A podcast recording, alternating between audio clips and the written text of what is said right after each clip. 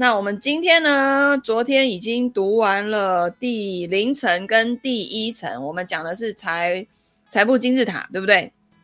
好，所以到了第二层呢，我们要做什么呢？哦，为了更合理的投资产生收益，你需要一套系统性的技能哦。首先，你要去学习。哎，我我们来看一下第二层。第二层的人呢，他们就是有被动收入可以应付基本的开销。哎，这个昨天有讲过吗？我看一下。哦哦，讲过了，讲过。我们要进入第三层了，就是。财务自由，这个就是传说中的财务自由，哈。好，那财务自由跟财富自由，它的定义有什么不一样呢？财务自由是指在金钱上，你的钱够你的那个想要的，它这个是嗯，就是说你的被动收入啦，哈，就你有一一包本金，然后这一包本金呢，每年可以为你带来的收入。哦，就是被动收入，然后可以去支付自己渴望的所有开销。这个跟第二层那个财务安全的那种被动收入只够应付基本的开销是不一样的。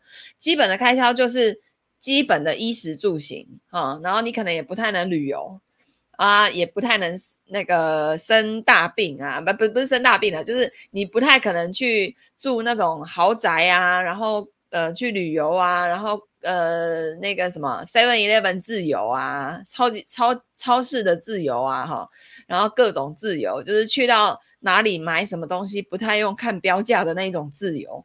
哦，那第三层的人呢，他们的被动收入是自己想要的那一种生活，呃的这种开销，哈，是足够支付的。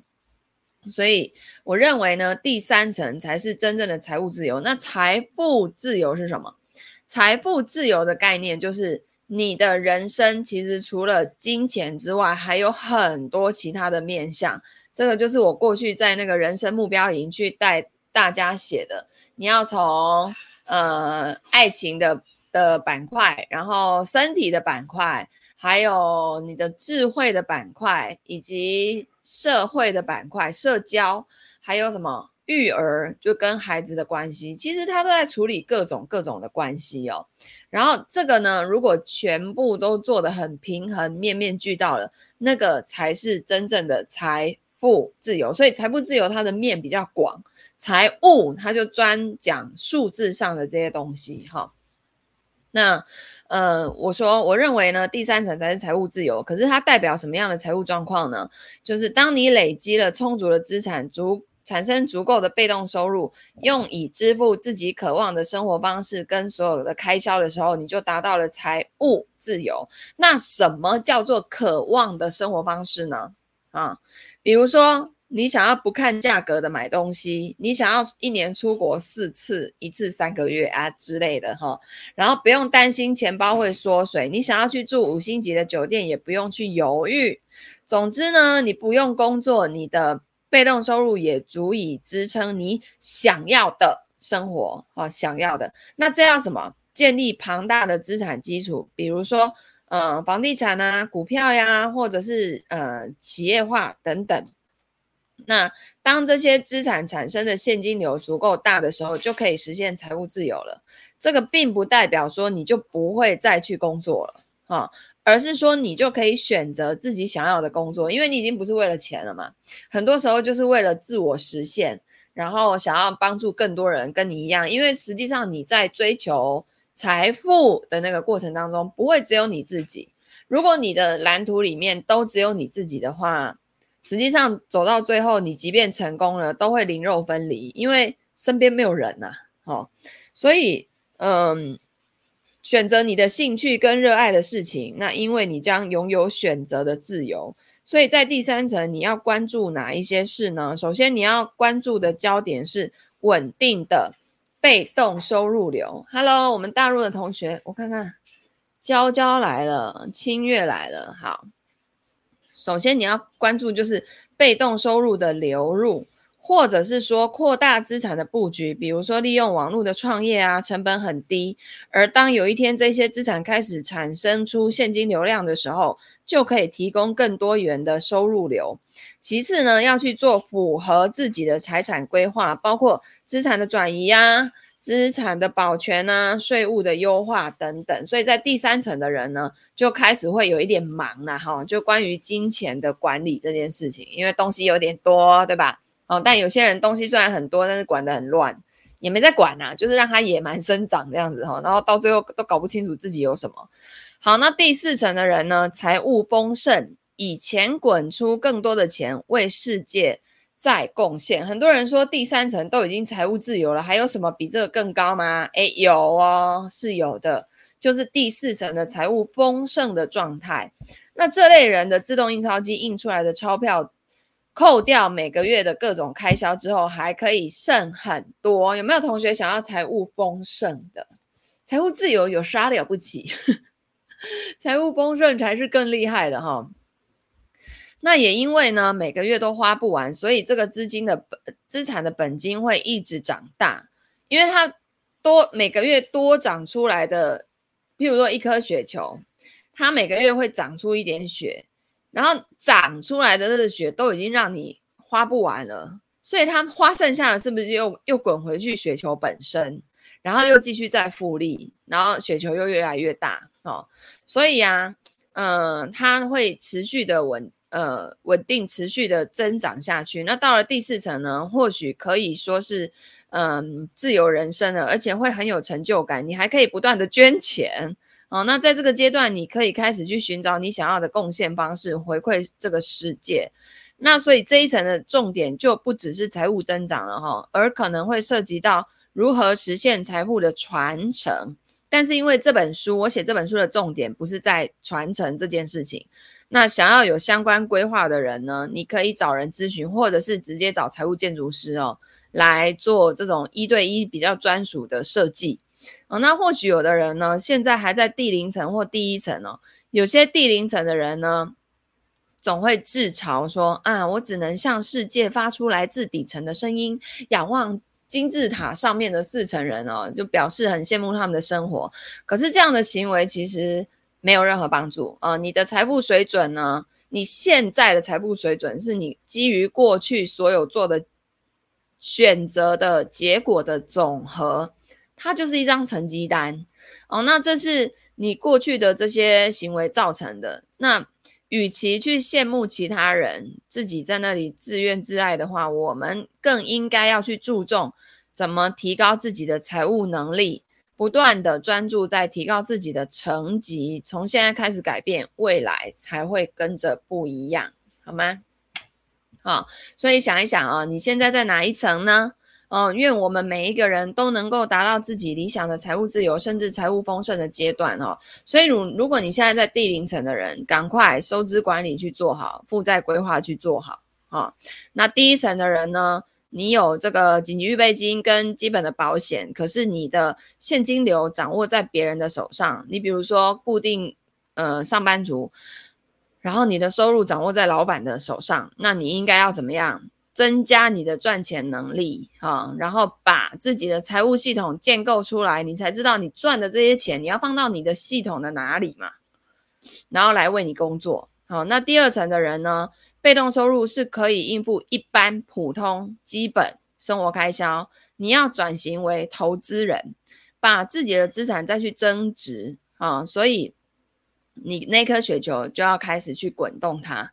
到了第三层呢，你可以开始。无后顾之忧了，因为财务自由了嘛，去做想做的事情哈、那这一层的人要稳定你的被动收入流，你不要不要这个月财务自由，下个月财务不自由，这个月自由，下个月不自由，哇，那就很不稳定哈、所以一样要去做好规划。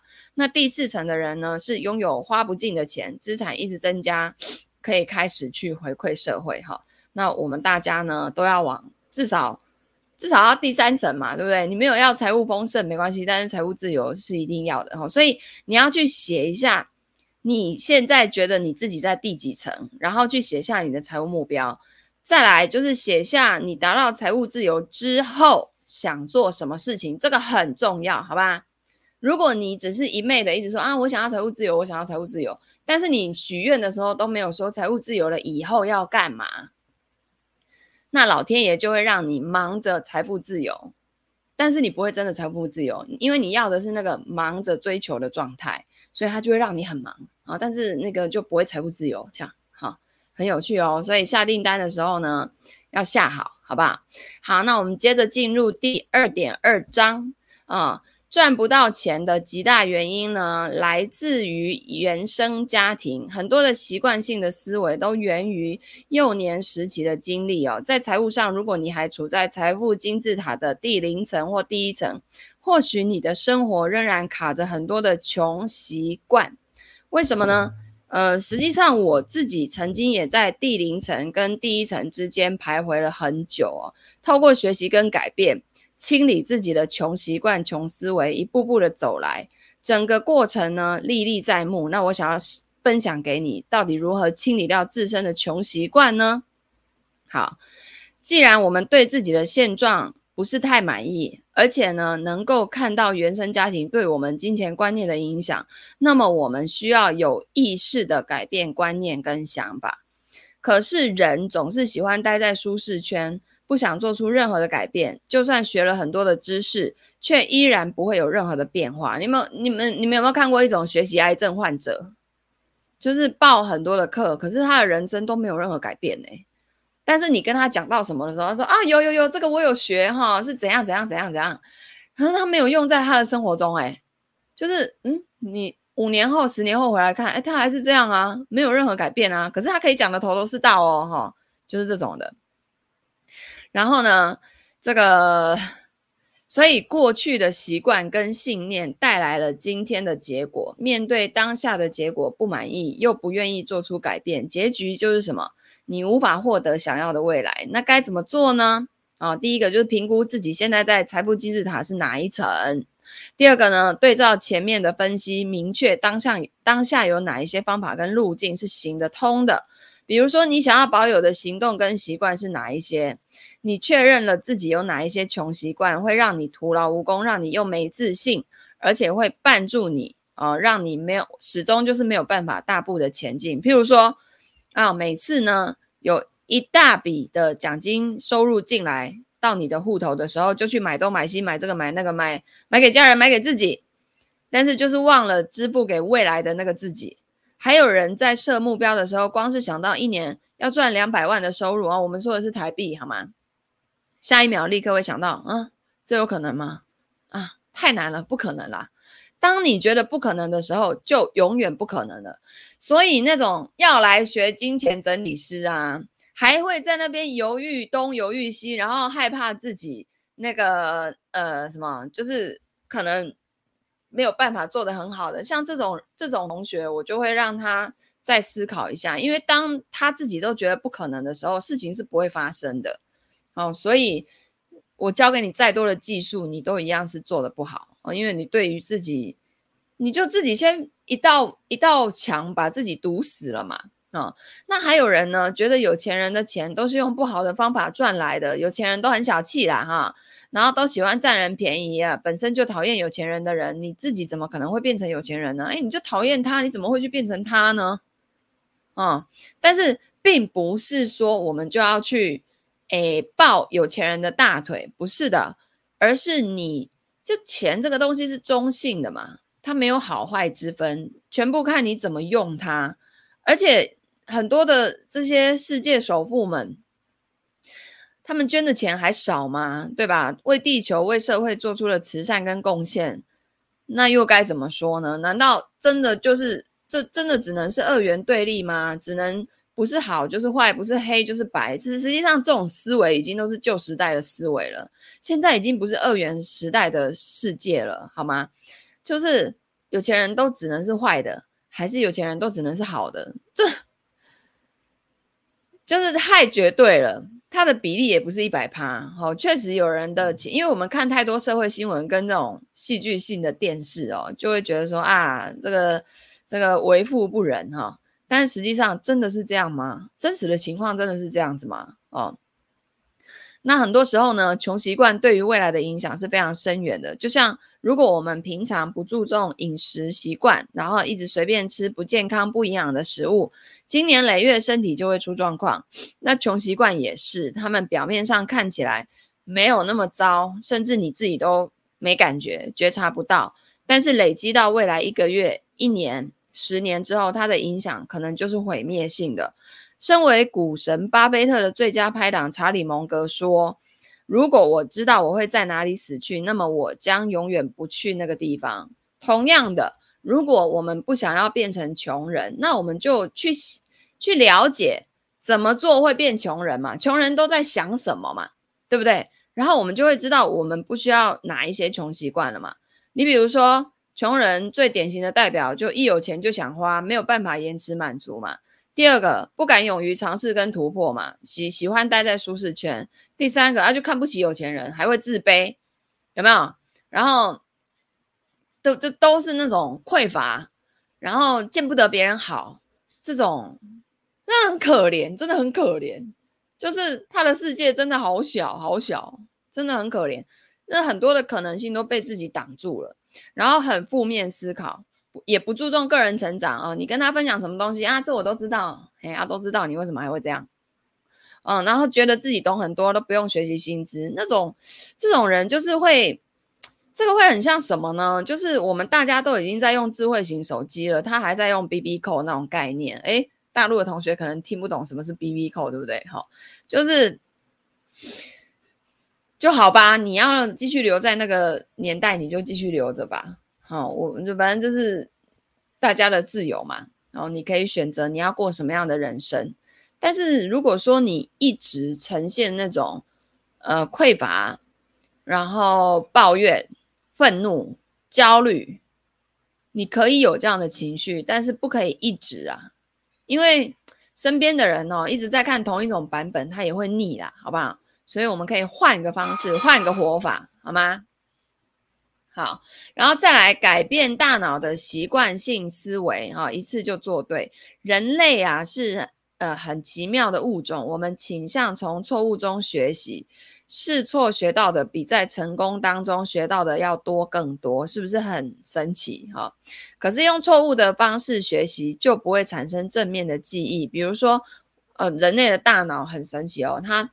会倾向于记住不好的经验，而且经常会允许这些不好的经验引导我们做所有的事情。譬如说，你曾经买股票亏过钱，然后你就会告诉自己说：“哦，股票这个东西千万不要碰，它会让人家赔钱。定期定额的投资也不要碰，因为不管怎么定期怎么投资就是会赔。”还有人呢，直接认为自己买什么都会亏钱，投资就是一种赌博。他的命格里面就不适合投资啊，十赌九输，所以你就会告诉自己，那一些投资的产品都不要接触，这个就是负面的经验，变成无限轮回的删除法，最后可能就什么都不剩。可是其实你有没有可能投资有几次有赚到钱，可是你却忘了啊，因为你只会记得那些不好的事情。就像老公呢，可能做了一千件我觉得很贴心的事情啊，比如说啊。接送小孩啊，然后那个按时煮饭啊，对不对？因为我们家现在四加二啊，都他都传了老师在准备嘛。然后呢，晚上还会想要来抱抱我、亲亲我啊，然后想要跟我有那个单独相处的时间啊。他很注重这种夫妻之间的感情交流，但是只要他做错一件事情，我就火大到把他骂 骂到一个，他会觉得说，哼，那难道我之前做的那些事情都都不算数吗？我说对，在我愤怒的当下，那些通通都是 bullshit。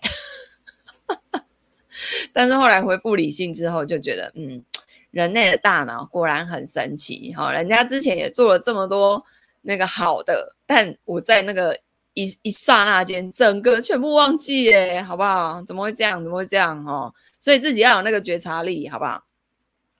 好，那父母的保守呢，只会让孩子继续待在他们待的阶层里面。大多数的人会规避冒险，因为很多时候父母教育小小孩的时候会说：“啊，怎么避免风险呢？就像我们的父母要我们从小好好学习，乖乖听话啊，不要惹麻烦，尽量上一所好大学，然后找一份不错的工作，嫁一个好老公或娶一个好老婆，然后维持婚姻和谐，生小孩、还房贷、存钱，安稳过日子就好。啊，那这个就像一辆在下坡道的汽车，靠着惯性缓缓移动，很少人会去质疑这样的方式有没有问题。看起来是在动。但实际上，你已经快要坠入谷底了。那父母的教育并没有什么不妥，因为在他们的观念里面呢，远离危险的行为是保护孩子安全最好的方式。而且，或许我们的爷爷奶奶也是用同样的方式跟信念在教导我们的父母。那所以这样的思想会一代传一代。可是，在祖父母那一辈的年代，可能曾经遇上什么？战乱啊，或者是经济大萧条啊，是这种资金物资都相对缺乏的时期，所以他们就都只会说要存钱，要存钱，以备不时之需，哈。所以传承下来这句话，每天就在你耳朵里面叨叨叨叨叨叨叨叨，讲到直接植入你你你的潜意识里面哦。传承下来，我们的父母也都只会叫他的小孩干嘛？要存钱，但是存完之后钱要拿来干嘛？都没有人讲诶。啊、面对存到的钱，大多数的人是不知道怎么办的，然后就做做简单的定存啊，或者是放到号称有高利息，但实际上却是诈骗诈骗资金盘的产品里面，而且超好骗哦，真的是很可惜哈、大多数的人呢是不会拿着钱去冒险的，因为手头上的钱已经很少了。如果我们持续按照父母的教育，一点错都不犯的去前进。其实最终也只能获得跟父母一样的结果嘛，哦，所以幸运的话呢，有机会进入中产阶级。可是呢，坏消息是什么？你就只会一直待在中产阶级嘛。那你会一辈子为了钱努力工作，正常的缴纳保险等等，然后过着平凡的生活，接着等退休，甚至你的退休金还只能给你勉强温饱的收入。那这样子。在年迈的时候呢，你会住在渐渐老旧的房子里面，过着清贫的生活。真的幸运的话，还可能会有一些钱留下来享受人生的小乐趣啊。这个就是平顺的过一生啊。所以你的生活目前似乎很安全，可是未来这样真的没有任何问题吗？啊，你会问我说：“哎，老师，刚刚前面那个讲的听起来有什么不好吗？有什么问题吗？”啊、问题大了，因为为什么？你被困在工作当中四十几年，而且你努力工作，然后就退休，然后过着平淡无奇的生活，一辈子一直努力付出，到头来也就是过上无聊又平庸的生活。哦，所以我们可以去看看自己的爸爸妈妈、爷爷奶奶，他们退休后在干嘛？哦，大概也就是我们晚年的模样了哈、那或许呢，有的人个性很开朗啊，早上会去运动啊，然后跟邻居聊聊天啊。或者是看电视打发时间，但其实大部分的老人家哦，都过着不够好的生活。他们的现金流让他们很难住进设施完备的养老机构，那没有人照顾他的健康状态，或者是自己住在乡下，也也也没有同住者，饮食呢可能也就随便吃，不够均衡，或者是无力负担生活机能优良的房子，看医生也不方便，然后没有足够的被动收入，退休后连之前。还没退休的时候，每年两次的国外旅行也要牺牲，哦，所以呀，在我们年幼的时候，大脑会像海绵一样吸收全部的资讯。那那个时期呢，因为缺乏判断基础，对所有的资讯会照单全收，所以原生家庭的影响才会这么深。而我们的大脑基从就是。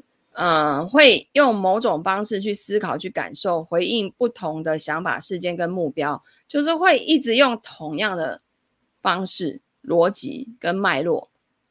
那包括金钱跟财富哈、哦，所以嗯，有的时候哈，就是我还记得这边写到有一件我小时候印象很深刻的事哦，就是小学的时候，我们班的男同学都很皮嘛，然后很爱调戏女生。然后也经常被他们惹到，尤其是在那种五六年级要进入青春期的时候，那男生真的是 很幼稚，然后很皮，你知道吗？然后刚开始我就忍着忍着，因为有的时候他们就会恶作剧嘛。直到有一天我就实在是受不了了，我就直接对他们好说：“不要再这样喽，要不然我就跟老师报告，一个都不会放过哦。”而且很凶狠哈。从此之后，大家就叫我虎姑婆。可是呢，也因为我那一次那时候太凶了，之后就没有男生敢再来惹我，所以我就给自己一个信念了嘛哈，就是你如果一直反复处于一个困境，可是你从来没有想过新的解决方法哦，就是可能会有一个从来你没有去想过的解法，它会为你带来突破。那因为一次的突破换来全新的局面，所以金钱跟财富也是一样的。我们会因为一些根深蒂固的想法被禁锢了，可是当我们去尝试做调整跟改变，结果或许会出乎你的意料之外。因为没有人一生下来就知道怎么处理自己跟金钱的关系嘛，对不对？然后呢，我们大多数的人哈，很遗憾呐，都是用一种不富裕的方式去设定我们的大脑。如果当下的生活状况不是你理想的，沿着这样的道路走下去，未来也不会是你想要的，好吗？哦，所以这边有几个行动清单啊，就是想一想你处理金钱的方式，哪些跟爸爸妈妈一样，哪些不一样。那第二个就是这些模仿父母的结果，怎么去影响到你的财务生活？第三个，哪一些是你模仿来的，而不是你真正的想法？对于负面的要划清界限，哈，就像我妈。她最常讲一句话就是啊，现在景气很不好，钱很难赚呐，吼，那个诶不能乱花啊，不要。然后我都后来把这句话当做耳边风，哪里有景气不好？没有啊，景气没有不好啊。钱钱很难赚吗？没有啊，钱很好赚啊。因为我觉得他的那些信念，我不想要再继续吸收了，我我直接隔一道墙。对于负面的要划清界限。啊，再来呢，就是你听过的所有的描述有钱人、财富、金钱的话语是什么？第五个，这些写下来的话语又如何影响你的财务生活？哦，所以要勇敢一点去跨出那一步哦，告别过去的穷习惯、穷思维，打破长辈给我们的桎梏，迎向新生活。因为为什么？他们那个几十年前的时代跟我们现在真的也都差距很大很大，真的。今年就很适合把那种旧有已经不适用的东西放下，然后再去迭代更新升级成适合我们未来适用的方法。就像昨天晚上我们的那个呃研讨会一样哦，就现在都是科学理财的方法了。嗯、过去那种方法如果能用的话，大家早有早老早就财富自由了。为什么大家现在都还这样子，就是还这么苦逼哈、哦，要这么辛苦的工作？或者是说内在状态一直一直不 OK 哦，所以这个就是灵肉分离啊，到最后就是就是搞成这个样子啊，所以过去一些不适用的方法，麻烦放下来哦，它已经不适合在现在这个年代了，所以要去正向的思考，到底怎么成为有钱人？好的，我今天呢就读个三十分钟给大家听，呃，接下来明天。连续四天，我又要开始去上课。但是在八月十八号，我们大陆的小伙伴，我在八月十八号呢，会跟新商业女性那边有一场直播连麦，然后要讲关于婚姻啊、金钱啊，还有性这方面的议题啊、嗯。所以，呃，我们大陆的小伙伴可以好好的开始来预约直播间了。我到时候再发海报给到大家，好吗？好的，那我们今天的直播就到这边。如果呢，你喜欢这样的听书方式，欢迎按赞、留言、分享、转发给你身边所有的亲朋好友。那我们就下礼拜再见啦，大家拜拜。